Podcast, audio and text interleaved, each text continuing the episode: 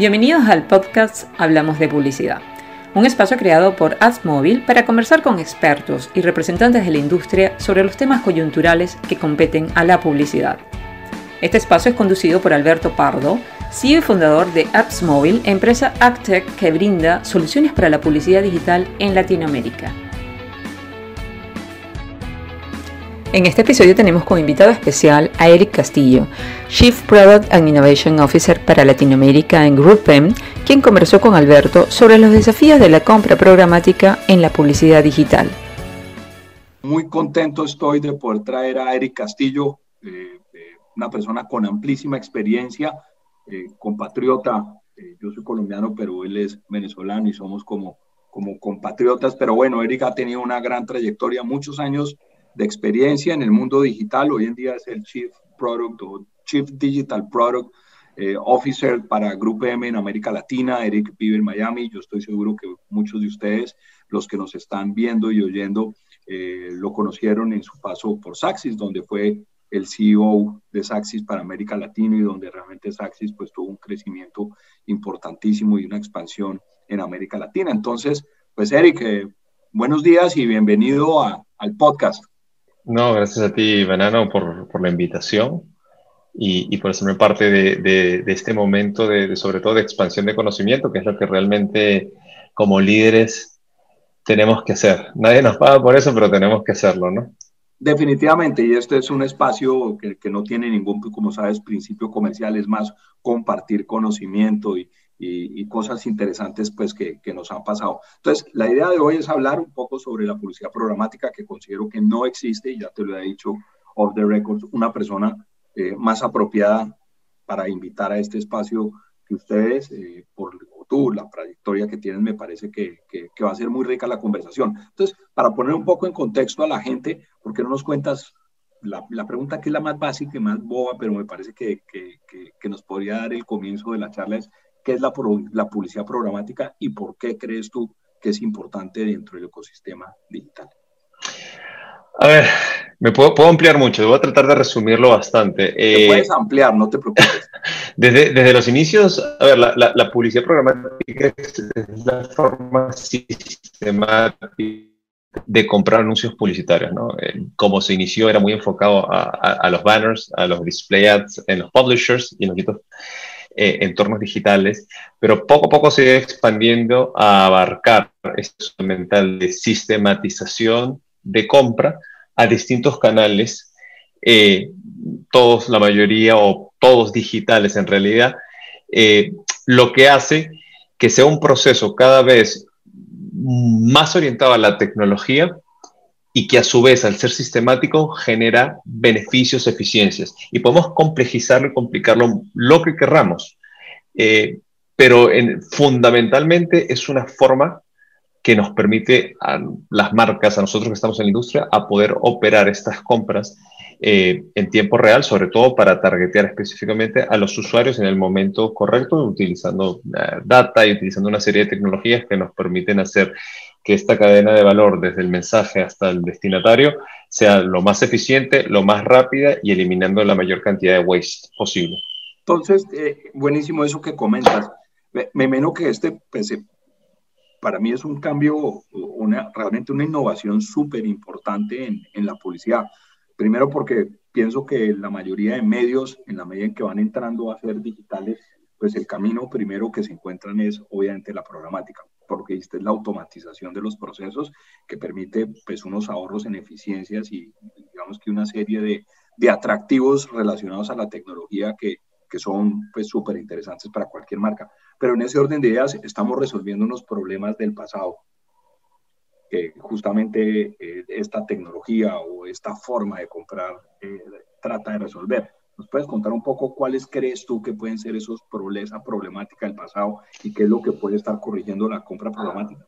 Sí, a ver, uno de los problemas principales que yo me acuerdo era cuando hablábamos con los publishers, ya casi hace 10 años, era, oye, tienes una cantidad de inventario que tienes más oferta que demanda, partiendo de que tenía mucho mayores cantidades de impresiones en su stock de lo que podían realmente vender, ¿no? Y en esa época hablamos de que era todo tan tradicional que era el I.O. based o la, orden de instrucción, con aquellos ejecutivos muy, muy, muy lindos y lindas que iban a vender y la transacción era digital, porque era en entorno digital, pero se hacía bastante manual.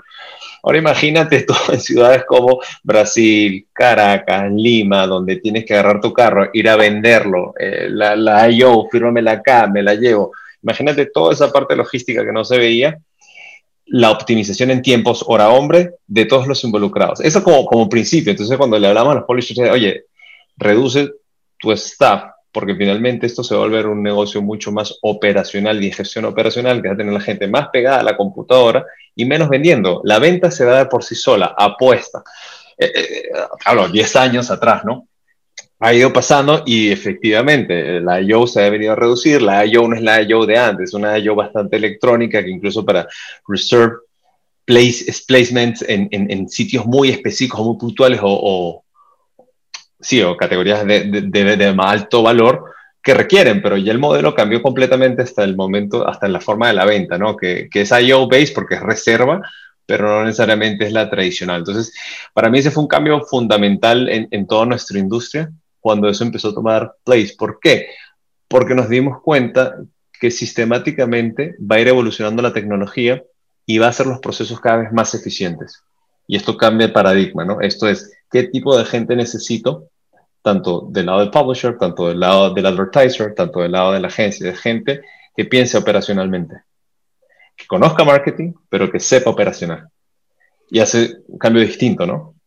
Y que, digamos que yo, yo creo que también uno de los grandes, eso que mencionas es de cara al publisher, tienes toda la razón y ha sido, creo yo, que el, el proceso de transformación digital en lo que todavía siguen luchando ellos internamente precisamente para poder entender ese, ese, ese efecto y esa, digamos que ese impacto de la tecnología en su negocio. Pero entender un poco desde, desde otra faceta y es desde el comprador, por ejemplo, eh, eh, ¿cómo, ¿cómo, podrías eh, poner el, el, concepto de la data, que me parece que también ya desde la óptica, digamos que de tecnología, la data complementada con el algoritmo, a lo que es a que en, en, la compra programática lo que se busca es que las decisiones las tome un algoritmo basado en, data y, sacar a las personas de cierta forma a, que, simplemente ayuden a esos o a algoritmos a tomar las mejores decisiones. Y creo que ahí es donde me gustaría, porque eso lo conoces tú mejor que, que nadie, que nos contaría, que nos cuentes un poco tu visión de eso. Sí, a ver, sin, sin sonar muy técnico, eh, data partiendo de son todos los tits and bits que te están ocurriendo, ¿no? Eh, la data forma perfiles de personas, audiencias, y de ahí podemos seguir segmentando miles de cosas, ¿no?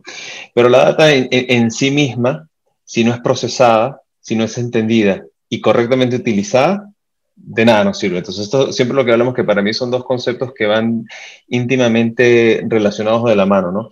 Tener la robustez de poder capturar buena data, y ahí podemos entrar en el tema de, de Cookies World más adelante, pero primero es colectar o tener la data correcta, que, que en Latinoamérica es importante tener una estrategia de captura de data. ¿Para qué? Tanto del lado de, de, de hacer esa industria en la agencia, del lado del advertiser, del mismo publisher, que tener tu data correcta, que sirva, que tenga un valor específico.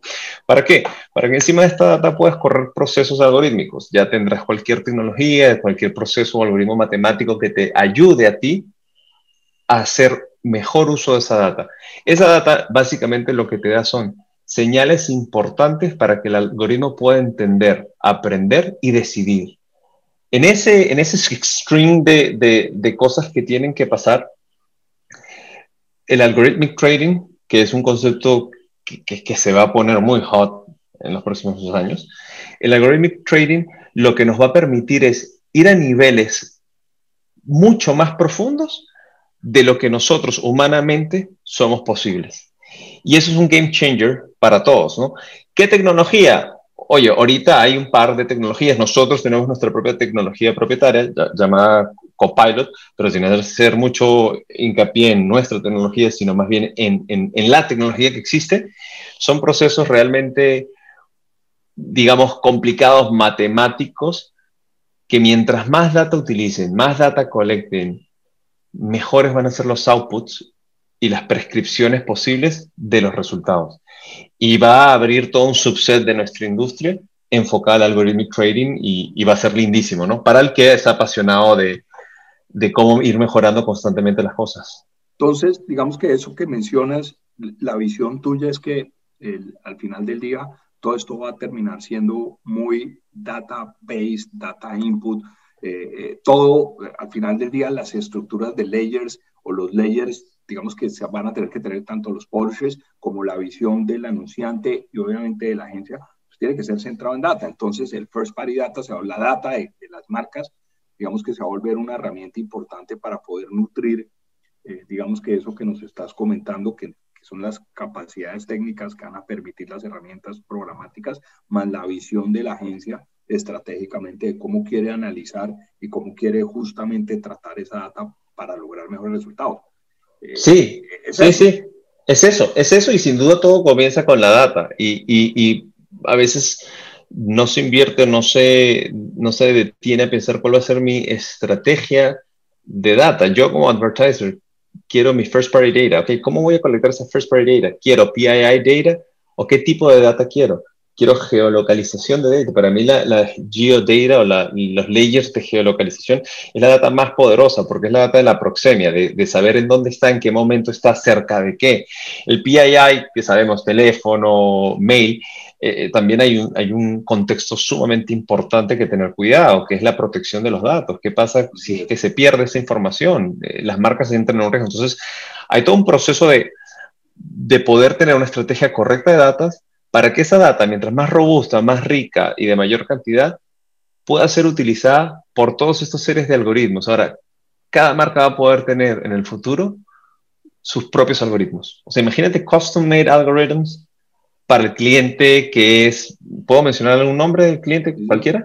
Imagínate un Coca-Cola que mañana tenga un custom algorithm de Coca-Cola, que tenga tantos data inputs sobre los consumidores latinoamericanos, sobre Geo, sobre IP, sobre todo eso, y que le performe constantemente. Tú te das cuenta que ese pedazo de código cobra un nuevo currency o un nuevo valor, ¿no? Es todo mi negocio se basa en que este algoritmo de toda la data que ha colectado y aprendido me traiga lo que yo espero, ¿no? Y si lo hace y aprendió y lo sigue haciendo y se sigue perfeccionando al cabo del tiempo, coño, ¿cuánto vale ese algoritmo?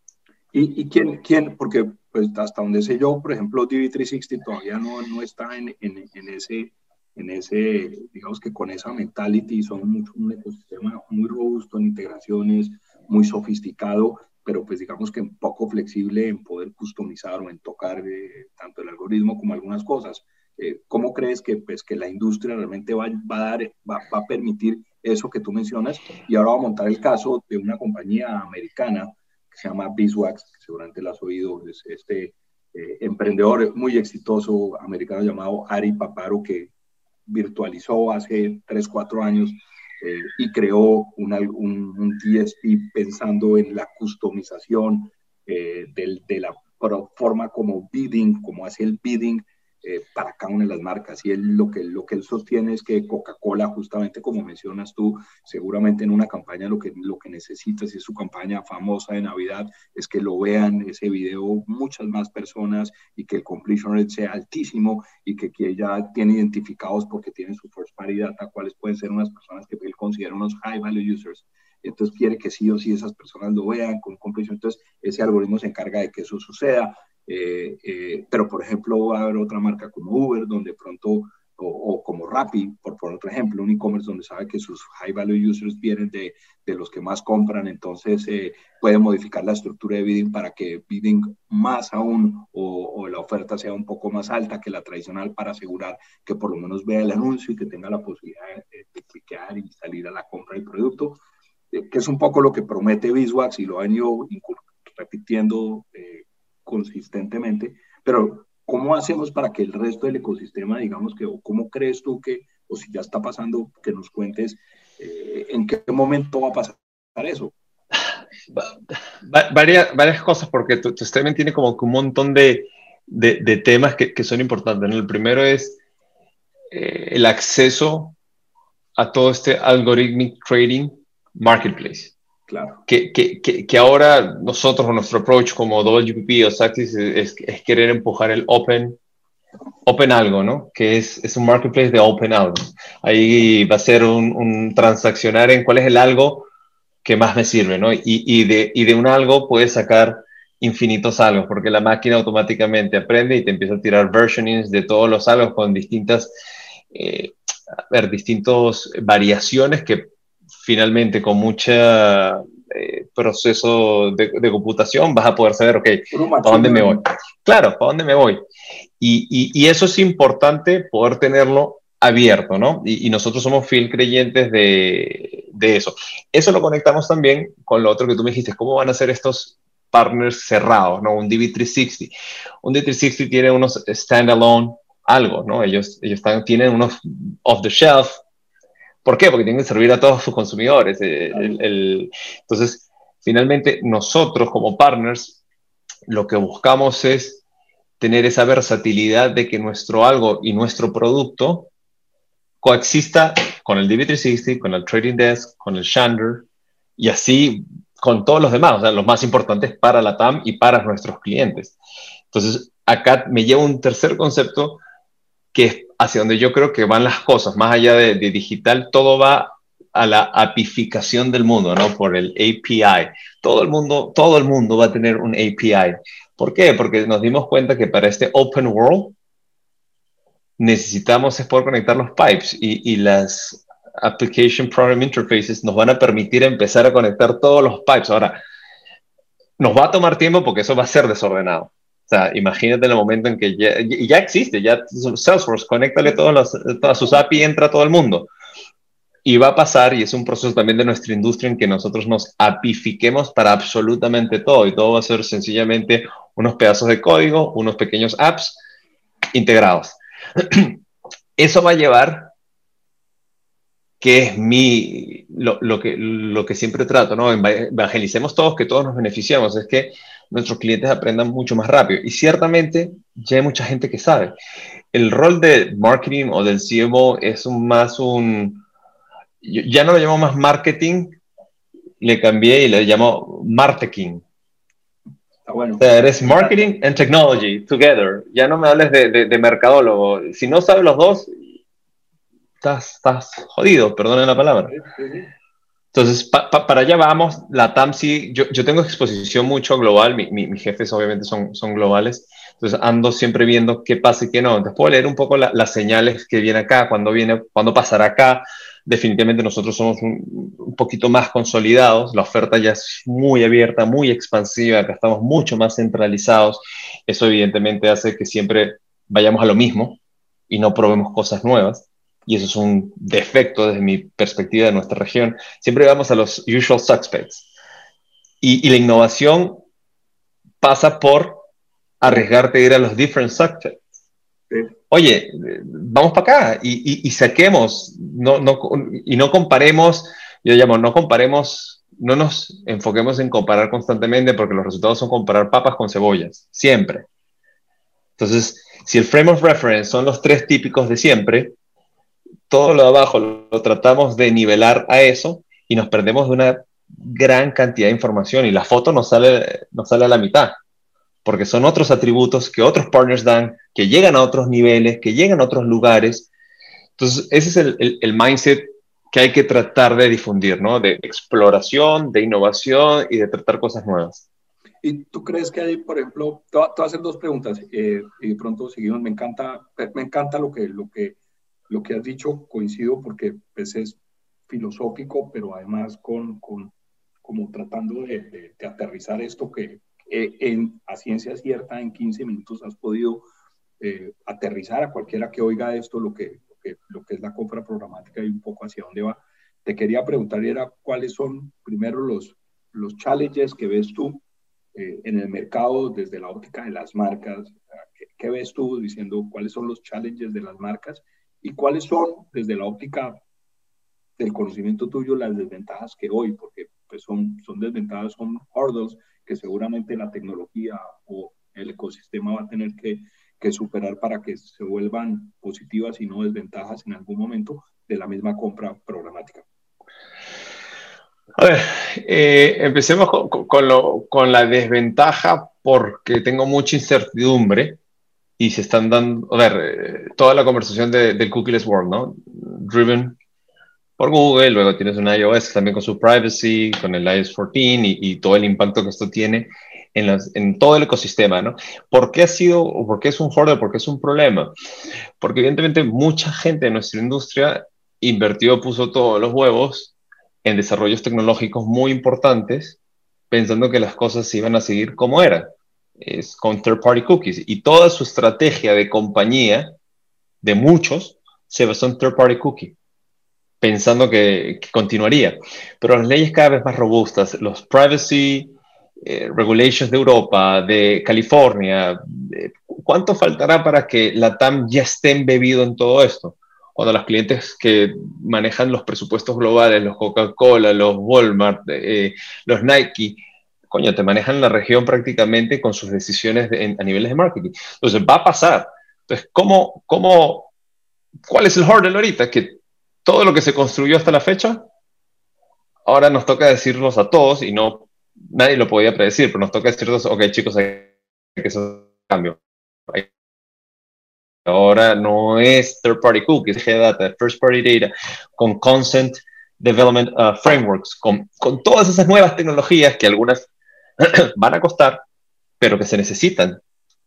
Entonces, esa conversación que ya está pasando y entonces nos pasa muchísimo, acá va a empezar a pasar, se vuelve difícil. Se vuelve difícil, ¿por qué? Porque ahora tienes que decirle a los marqueteros, ahora entiende que ya lo que tenías ya no te sirve, te sirve otra cosa que te va a costar bastante, que necesitas al consultor que te haga el deployment, a la persona que te piense en cómo capturar esa data y luego la parte de activación. Pues todo eso en la cabeza de, de un cliente es, es, dollar sign y dice, wow, pero ¿cómo sucedió esto? No, no, no, déjame aguantarme. No, mejor no, todavía no me muevo mucho. Ya, ahí si pierdes tiempo, pierdes la carrera. Ese es, ese es un hurdle. ¿Cómo? Otra vez creo que depende de personas como tú, líderes no solo de la, de la industria, sino líderes de opinión, donde pesa, pesa lo que dice porque lo dices para crecer. Entonces yo, yo obviamente que, que, que, soy tu amigo y, y comparto tu, tu, carrera, tú siendo un poco mayor que yo, te he visto cómo has batallado todas las que te ha traído a esta industria. Y sigues, sea que para resiliencia se me viene tu imagen en la, en la cabeza. Entonces, es gente más como tú, es la, la, nueva generación que está metida en esto de decir, oye, ¿sabes qué? Tengo que tener una historia y un diálogo con los clientes y enseñarles del por qué. Y buscarle el sí, ¿no? El, el por qué sí hacerlo. Eso por un lado. Eh, la otra pregunta que me hiciste era, tú me dijiste los challenges y cuáles son los beneficios o las oportunidades. Hay una que está hace mucho tiempo y que me frustra saber que no es masiva todavía, que es el addressable content llamémoslo Dynamic Creative Optimization, llamémoslo Video Optimization. Los procesos de nuestros clientes siguen siendo tan de los noventas que incluso para la producción creativa de assets digitales corren el mismo proceso que era el de los medios diferenciados. Entonces, con, con muy pocos clientes es que tú sientes de que realmente estás fulfilling ese, ese efecto de marketing que era el one-on-one con audiencia, con media, con contexto y con comunicación. Okay. Exacto. La comunicación me parece que es un área donde ha fallado mucha gente con muchas iniciativas, pero, pero siento que, que hay ahí un, un roadblock que no sé dónde está. Quiero pensar de que puede estar en una combinación de entre eh, la, el cliente que no tiene redefinido su nuevo proceso de crear a nivel escala esta, esta capacidad. Porque servicios hay, gestiones hay, nosotros podemos dar el servicio. O sea, no es un problema técnico. Para mí es un problema de decir, ok, quiero probar constantemente y quiero tener la mentalidad hypothesis driven. Quiero, tengo esta hipótesis, hagamos estas comunicaciones, soltémosla y filtremos, y filtremos. Esa parte inicial es donde yo creo que, que, que todavía no estamos ahí y yo, que no sé por qué no se ve necesaria. Yo, yo coincido contigo y yo creo que, que, es más, salvo tal vez algunos e-commerce y de pronto en Brasil, eh, Yumel y digamos que de pronto anunciantes muy sofisticados en la región, eh, yo siento que ellos no entienden el rol de la, de la creatividad, la importancia además de la creatividad, no solamente en la publicidad y tal, sino más aún lo que pueden hacer, la cantidad de ventajas que pueden sacar aprovechándose de la publicidad programática, porque pues en realidad pueden conectar todo eso que mencionas tú, la parte, llámala eh, DCO o como lo quieras llamar, hacerlo realidad sobre una estrategia de, de, comunicación one-to-one. Y pues yo la, verdad no lo veo. Entonces, eh, eh, siento que también ahí es un área de exploración. a veces mi, mi, lectura, porque coincido contigo, que de pronto mi lectura es porque todavía el e-commerce está comenzando hasta ahora a imponerse y, y de pronto en dos años lo vamos a ver un poco más permeado y yo creo que el e-commerce pues, es un empujonazo a la industria de la publicidad digital. Fíjate, dirás que todos los mercados desarrollados de e-commerce son mercados desarrollados en publicidad digital. No, no es a la inversa. No, no, no todos los mercados de publicidad digital son mercados desarrollados de e-commerce. Entonces, creo que una composición, una parte muy importante para la madurez del ecosistema digital es que tengas un mercado sólido de e-commerce que en América Latina, pues tal vez solo lo ves en Brasil y por eso tal vez ves algunos casos, ejemplos de esto, eh, particularmente allá, donde han aprendido, pues digamos que todas estas técnicas. Entonces coincido contigo en eso. Sí, y, 100% de acuerdo. Y, agregaría también que, es que a los,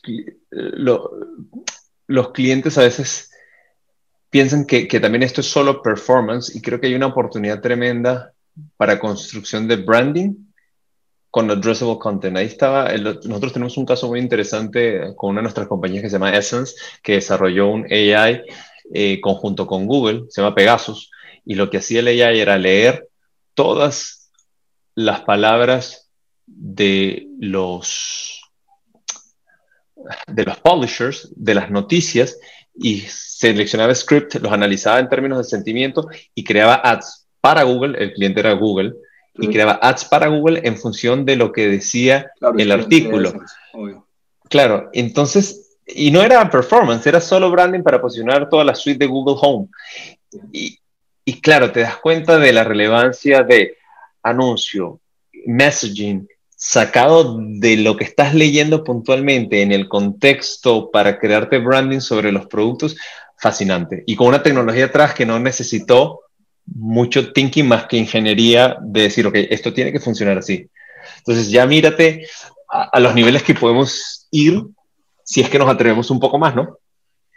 Pues fíjate, verás que el otro día estaba leyendo, leyendo un artículo en alguna parte donde están a través de, con, con, toda esta movida de las cookies ha habido como un resurgimiento del mundo eh, contextual. Y fíjate, verás que hay una corriente muy grande donde dicen que parte de la solución que van a tener es, o parte de, lo que seguro, el camino seguro que va a haber, es toda la parte contextual. Entonces, eh, están trabajando algoritmos para poder entender el sentimiento de las personas, o sea, mucho más profundo que entender lo que lees, sino tratar de entender lo que puedes estar pasando, o sea, tu estado de ánimo basado en la lectura de, de, las cosas y poder con respecto a eso en tiempo real estar mostrándote eh, eh, ads personalizados. Pero entonces, eh, coincido totalmente y eso es la respuesta a, esto que, que, mencionas tú.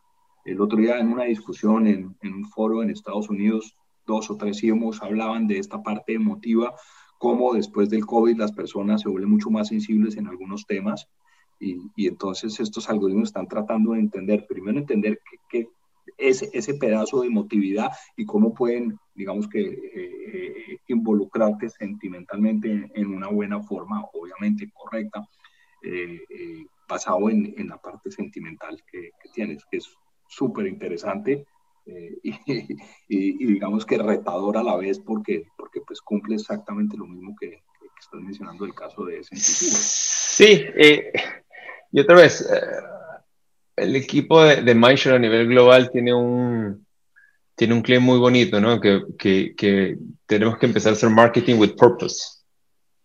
Purpose at the heart, ¿no? O sea, nuestra actividad es altamente comercializable o comercializadora, ¿no? Es muy, es muy una tendencia bastante capitalista, es quiero que conozcas mi producto para que therefore me compres más. Y no hay nada malo en eso.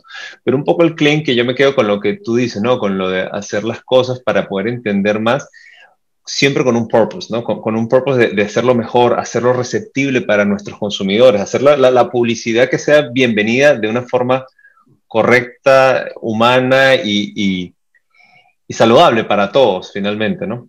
Que es un poco eh, la razón de ser de todas estas políticas eh, de gobiernos en contra de la data, que le quitamos el purpose, se volvió netamente eh, manipulación específica, ¿no? Con Cambridge Analytica, con todos estos casos. ¿Tú, ¿Tú por qué crees en realidad a nivel personal, no, no la, lo, que, lo que puedas pensar de Grupo M es que esto que está pasando con la data en realidad, esta historia, eh, eh, porque te hago la pregunta desde mi óptica, a veces yo siento que, que hay más allá de, de, realmente la misma privacidad de las personas en todo esto, y luego es porque, pues qué casualidad que tanto Google como, como Apple, que son los grandes dominadores del mundo digital, pues son los dueños de los browsers y a su vez o de los ecosistemas y ellos son los que realmente al final del día están liderando eh, lo, lo, que los usuarios deben hacer y no deben hacer. Mi, mi, mi, teoría o mi pregunta más es por qué realmente las, las autoridades no van por encima de esto y, y es el Google y, y, el Apple los que realmente, en realidad, ¿qué buscan detrás de esto? ¿Por qué el, Mira, es tan, abierto y tan político. Te puedo decir mi, interpretación, ¿no? Que, no es un statement para nada. Yo, yo siento que, yo siento que eh, definitivamente el tema de la, de, la, de la privacidad es importante en función en dónde te encuentres geográficamente el nivel de awareness que tienen Estados Unidos con la privacidad y la seguridad de la data es completamente distinto al de Latinoamérica. Nosotros, y no, no, no, lo sentimos como ellos lo sienten. Y hay un tema cultural, ideológico también importante eh, en ese aspecto de los americanos, de los europeos, ¿no? En otras sociedades no hay tanto de eso porque no, no estamos tan avanzados en eso. No sienten el, el, impacto tan fuerte. No sienten el impacto. Ahora, de cara al beneficio potencial que, que, asumo, no es ni potencial, es el beneficio que al sacar estos privacy eh, rules obtiene un Google y un eh, Apple, porque aparte tienen el real estate por donde navega la gente, es para revisar. Y eso tiene que ser revisado obviamente por la comisión. Claro, de, pero que si, si, yo soy Chrome y digo, no, ¿sabe qué? Yo ya no voy a permitir esto. Y resulta que todo el planeta camina por ahí. Eso, eso, eso, pues te pone en una posición muy incómoda, que tan, tan incómoda es que Google le tocó retractarse. Exacto, es una posición muy monopólica. Eh, el tema es cómo, cómo, cómo hablan de monopolio, ¿no? Las leyes acá permiten eh, bypasses, ¿no? Es contra qué eres monopolio, contra el advertising, contra search, eh, contra TV, contra el advertising budget, si yo solo tengo el 15% y no el 35%, que es cuando ya eres considerado monopolio, claro, del total ad spend in the whole world. Entonces, son varias cosas que se salvan. Eh, su speech es obviamente privacy. Yo creo que lo que se están es obviamente cerrando más y cada vez va a haber más eh, cierres. Los, wall garden se subieron mucho más. ¿Eso en qué impacta el resto? Impacta así en la atribución, obviamente va a impactar porque las atribuciones no van a ser tan certeras y van a ser post, porque todos los canales ya no van a poder ser integrados, no hay, no hay un sistema de integración o un hilo conductor todavía. Cuando se desarrolle obviamente lo de los, los Learning Cohorts y todo eso, va a poder hacer atribución por canal Google, no por todo. Entonces, son varias cosas que vamos a, a ir viendo poquito a poquito. Hay un ganador, hay un perdedor, definitivamente. Eh, quiero, quiero pensar, sobre todo quiero pensar de que, de que esto eh, es beneficioso para el usuario final, pero sí siento que hay obviamente intenciones eh, monopolísticas, digamos, o, de fortalecer su moat, que es importante, ¿no? Es, es un tema de moat. Fíjate que, que, que, estos dos deciden, eh, Apple decide moverse y Google también con el tema de los third-party cookies y por el otro lado le están pegando durísimo a Amazon y a Facebook, que también compiten fuertemente, por lo menos en el ad business. Ya tiras que a Facebook lo dijo abiertamente y dijo, oiga, mi negocio del, del, del, del network eh, se va a ver severamente afectado y mi modelo, digamos que los temas de atribución se van a ver severamente afectados si ustedes hacen eso. Entonces, yo a veces lo que, lo que siento es que hay unas presiones entre estos cuatro grandes que están tratando de, de jugar entre ellos y pues obviamente de speech hacia el planeta hablan de un speech de privacidad. O sea, ¿por, ¿por, qué Apple es el que tiene que dictar lo que hace la privacidad en el planeta y no las entidades reguladoras? Esa es siempre mi, mi, gran pregunta. ¿Y por qué Google lo tiene que hacer y no las entidades que realmente deberían estar regulando eso? Entonces, eh, eh esos son temas de, cuestión, de cuestionables y obviamente de mucho debate y de principio, pero creo que, como mencionas tú, es el comienzo y, y definitivamente pues la privacidad llegó y, para quedarse y cada vez van a haber políticas, digamos que en aras de de, entregarle mayor poder y mayor control a los usuarios, en lo cual tanto ustedes como nosotros, como tú y yo, estamos totalmente pues, de acuerdo de, que así sea en la medida pues, que haya eh, políticas, eh, uno, transparentes y segundo, pues balanceadas para todos los jugadores del ecosistema. Eso, yo creo que lo, lo, más importante acá es nosotros, es buscar que, que, haya un balance, que haya unos términos y unos tiempos y unas reglas correctas eh, para todos eh, la parte de empujar el, el lanzamiento o el, el, deprecation para 2023 creo que fue una medida acertada porque nadie estaba listo. Eh, y a veces se, se, olvidan estas compañías que no todos son compañías de ingeniería que van al mismo, a la misma velocidad. Entonces, eso, eso evidentemente tiene que ser considerado. Y, y, bueno, yo, yo, yo sí pienso que tenemos una industria que constantemente se transforma, ¿no? Entonces, esto será otra, otro episodio más de, de, una transformación impulsada por, por, por, factores incluso endémicos de la misma industria, pero que nos va a hacer todos más resilientes, más fuertes y, y a, a, buscar un mundo un poco incluso más open. Esto nos va a llevar a, a un openness, aunque sea contradictorio, yo creo que el resultado va a ser openness. Fíjate que alguna vez hablé, hace poco hablé con, con una CMO que seguramente conoces, eh, importante en América Latina, y un poco eh, como medio frustrada con todo esto, diciéndome, oiga, y le pasó exactamente lo que mencionaste, yo decidí tomar un camino, pusieron todos los huevos en, en, en, en la canasta, era un cliente de ustedes, y por cierto, ya no les, pero eran clientes, lo conoces muy bien. Y un poco como dice, oiga, qué jartera, qué pereza esto, por esto, ahora esto, después lo otro, no alcanzo uno a terminar bien esto cuando ya le dicen que esto ya no funciona, sino que ahora funciona es esto, y pues eso es un desgaste ya dice internamente para nosotros, pues es un problema porque no le hemos podido aprender a manejar. Ya me preguntó yo qué pensaba, yo solo le respondí lo siguiente, le dije, mira, en esta industria lo único que es constante es el cambio. Punto, y es la verdad. Entonces, para allá vamos. Eh, Eric, Ahora, la siguiente pregunta, ya hablamos de privacidad y un poco lo que medio está pasando acá en un nivel muy alto, pero ¿eso qué impacto tiene sobre la compra problemática? ¿Tú crees que esto pues, va a impactar todos estos cambios de regulación y todo esto de, de, privacidad de data, más lo que persigue por un lado Google con, con digamos, con la desmitificación o el no permitir eh, transferencia de, de información a través de su browser y lo mismo pues Apple en el mismo camino? Sí, efectividad sobre todo, ¿no? efectividad, o sea, se, se, pierde muchos, muchas señales eh, a escala que ayudan mucho a la efectividad de, de, las cosas, ¿no? Económicamente hablando, eso tiene un impacto. Menor efectividad, gastas más para lograr la efectividad o, el punto, o los puntos que logres en términos de venta. Entonces, ahí, hay, ahí va a haber un extra de inversión porque no vas a conseguir la efectividad como conseguías antes. ¿Qué te va a llevar qué medidas o mitigantes puedes tener? Vuelvo a lo mismo, tu estrategia de first party data. Tu estrategia de first party data va a ser de verdad tu, tu, tu cofre que abres y es oro para ti, porque lo que sí vas a poder es utilizar los diferentes este, clean rooms que se empiecen a desarrollar y empezar a conectar y hacer modelaciones con ese first party data y, esos data points que tengas de ese first party data eh, eso que es tuyo vas a poder modelarlo, vas a poder enriquecerlo, vas a poder encontrar otros y eso va a ayudar, que va a mitigar todo el impacto del third party cookie y cómo ayudar al third party cookie a, a las sales. Personalmente no lo creo, pero, pero por ahí se empieza, ¿no? Por ahí se empieza.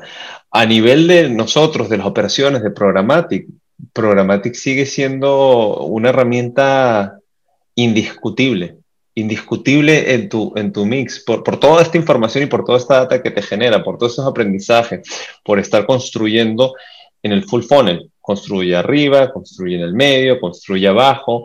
¿Necesitas qué? Necesitas buenos equipos, buenos operadores. Acá, acá siempre mi palabra es nuestra industria y no, ojalá no me malinterpreten tus oyentes que son mucho más del palo estratégico, ¿no? By no means hay uno mejor que otro.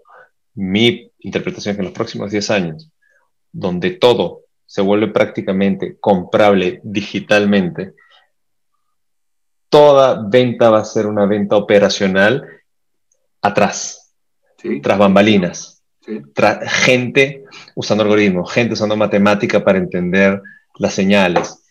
Eh, las operaciones es lo más crítico en los próximos 5 a 10 años. O sea, toma tiempo que la gente se realice. Y, te cuento una anécdota ahorita que, que, no solo dentro de mi remit está la parte de Saxis y, varias unidades de productos como Inca, como Motion, sino tengo también todo el, lo llamo el, el, aparato operacional digital de la compañía en la TAM, que es Group Services. Son equipos en Argentina, en Colombia y en México, expandidos, trabajando como una network distribuida.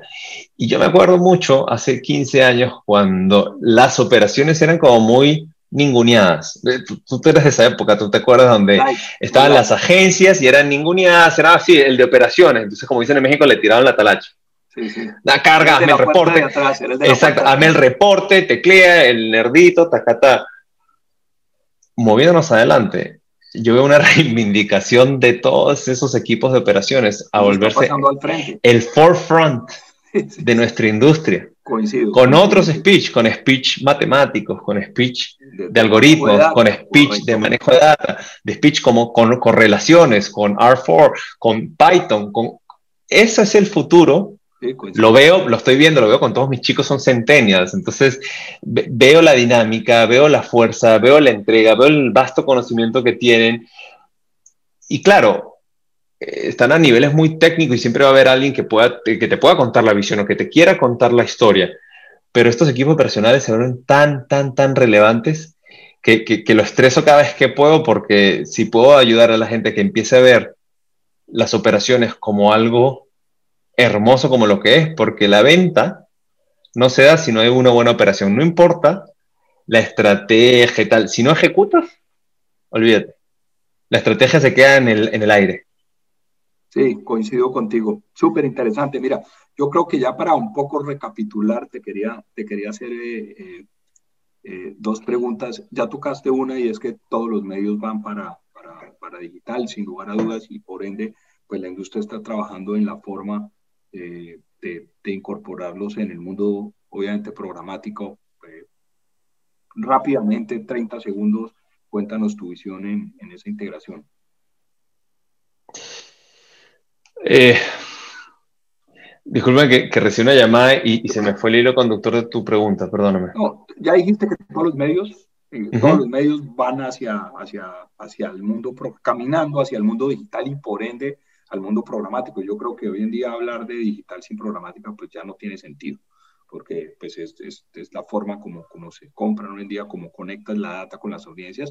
Eh, todos los medios, fíjate que la radio se volvió digital, por ende, pues hoy en día consigues radio programática, la televisión está pasando lo mismo y todo, yo creo que lo que pasa con la televisión va a marcar muchísimo lo que va a pasar en el planeta. Eh, ¿Cómo es América Latina en esa incorporación, esa integración de, de, todos los medios hacia la parte programática en máximo 30 segundos? Muy bajo, muy baja todavía para lo que deberíamos. Hay muchos esfuerzos, hay muchos líderes, pero todavía siento que, que hay una, una mega dependencia de, de, resultados directamente correlacionados, ¿no? Del típico last click. Eh, creo que ahí es donde existe la oportunidad. Para mí, nos falta muchísimo. Yo veo 15% de penetraciones digitales, veo otros mercados que ya están en 30, 35, sobre todo cuando Conecte TV, que ya es una realidad, podemos hacer este tipo de compras a través de programática y conectar toda esta información. Yo creo que es ahí donde, donde esto cambia. Para mí, todo cambia es cuando el inventario de televisión lineal deja de ser lineal, pasa a conectada y podemos comprar Ahí hablamos de otra industria. Sí, que es un poco lo que está pasando en Estados Unidos. Está como en ese tipping point. Eso, eso, eso. O sea, mientras, a ver, mercados como México van a, van a mover esta aguja, sin duda. Mercados como México también tienen unos medios muy, muy duros de dejar sus modelos de negocio off.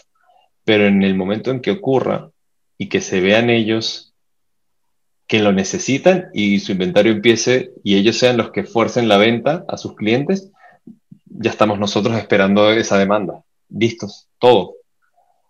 Eric, yo creo que ya vamos a, digamos que en la, en la, recta final, una pregunta, pero esta es muy curiosa. ¿Por qué crees que ATT está saliendo de, del, del, DSP, su intención de venderlo? Ah, yo creo que yo creo que ellos, ellos tienen ahorita demasiados negocios por los cuales ordenar y enfocarse y que el DCP, que es la conexión al advertising, no era una prioridad. Pienso que ahorita necesitan, eh, y ojo, no significa que estén haciendo lo correcto, ¿ah? lo que siento es lo que pienso. Ellos ahorita tienen que enfocarse más en toda su, su, su propuesta de contenido. O sea, tienen un, a, un, a, un, DirecTV, un DirecTV que, que satelital ya no es satelital. ¿Qué hacemos con ese asset tan importante? Eh, tienen que, que, reestructurar varias cosas antes que dedicarse 100% a, a, la tecnología de advertising que ahorita todavía sigue siendo cosa, una cosa muy chiquita. Para mí ese es un, un, un racional muy, muy high level de, del CEO de decir, mira, me preocupo más por mis competidores que están entrando en todos en, en, en content, que voy a hacer yo en content, que veo que es un recurring revenue que puedo optimizar, a tener un, una tecnología de, de, de conexiones de, de, advertising, ¿no? Que lo va a necesitar en su cadena logística en algún momento, ojo. ¿ah? No, totalmente, pero obviamente por la proximidad que ustedes tienen, eh, súper interesante eh, el momento de, de lo que va a pasar con AT&T. Yo también creo que, que, la presión que hay sobre, sobre el futuro de las telecomunicaciones y el 5G, que es una realidad aquí en, en Estados Unidos y una menor realidad todavía en América Latina, es algo que los hace ellos pues cambiar las prioridades, donde lo que mencionas de los contenidos pues, juega un papel fundamental, más lo que va a pasar con las redes, que yo creo que viene una transformación brutal de la forma como concebimos nosotros el Internet. No, no, totalmente. Y, y, y ya uno que, que, está expuesto al, al, al 5G ve los beneficios. Y, y, por eso creo que, como tú dices, o sea, a ver, siempre partimos de que todos se buscan in, integrarse verticalmente para crear su, su, expansión, ¿no? Entonces ya tengo la, la señal, tengo el, la televisión, creo el contenido que se descarga y que yo controlo porque son mis pipes. Eh, así vendo programación. Luego probablemente más adelante quiera meter ese asset nuevamente. Ahorita yo siento que los desenfocaba y tenía una cantidad de recursos para algo que potencialmente era muy chiquito en este momento, ¿no? Y a tu punto, necesitan priorizar lo de arriba. Sí. Que son los canales. La verdad que, que muchas gracias, súper enriquecedor. Aprendí un montón de cosas eh, y además la visión, me parece que lo, aquí lo importante para las personas que, que se van a conectar a ver es la visión como, lo, como llevaste o como llevamos tal vez el, el, el, la dinámica del, de este pequeño episodio y me parece que es enriquecedor para, para cualquier persona. Yo te agradezco mucho. No, a ustedes, de verdad, a ti y a tu equipo por, por invitarme y para mí siempre es un placer contribuir con, con lo poco o, o, mucho que pueda. Siempre cuenten conmigo. Bueno, y a Prodo, muchas gracias por hacer esto viable y bueno, muchas gracias, Eric. Esperamos que esta conversación haya sido de su agrado y los esperamos en el próximo episodio. Agradecemos a Produ por la producción de este podcast que realiza Xmóvil.